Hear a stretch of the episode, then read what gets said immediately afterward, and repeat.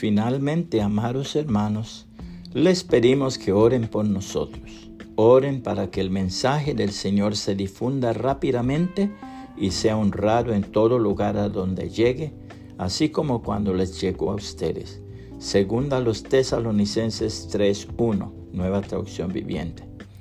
Lo único que se podía hacer.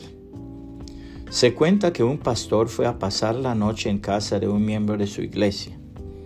Antes de acostarse le dijo a su anfitrión, hermano, si usted fuera tan amable y me trajera una Biblia, leeré un capítulo y oraremos para luego irnos a acostar. Pastor, es que no tenemos Biblia.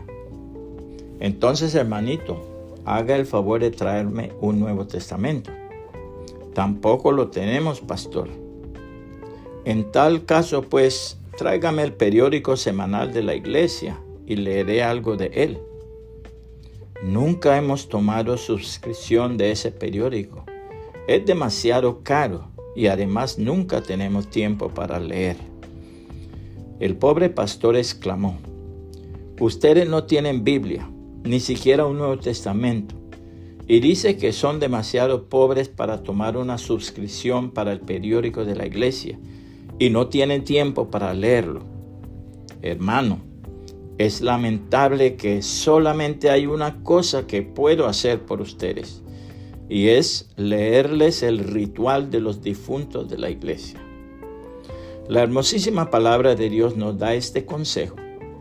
Dado que Dios los eligió para que sean su pueblo santo y amado por Él, ustedes tienen que vestirse de tierna compasión, bondad, humildad, gentileza y paciencia sean comprensivos con las faltas de los demás y perdonen a todo el que los ofenda. Recuerden que el Señor los perdonó a ustedes, así que ustedes deben perdonar a otros.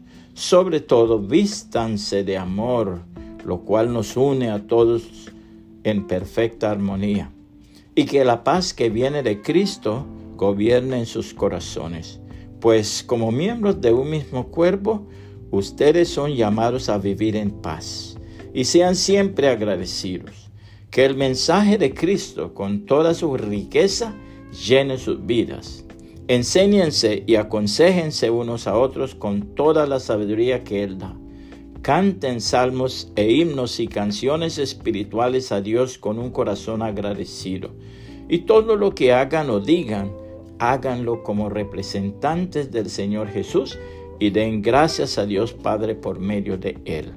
Colosenses 3, 12 al 17, nueva traducción viviente. Puede compartir esta reflexión y que el Señor Jesucristo le bendiga y le guarde.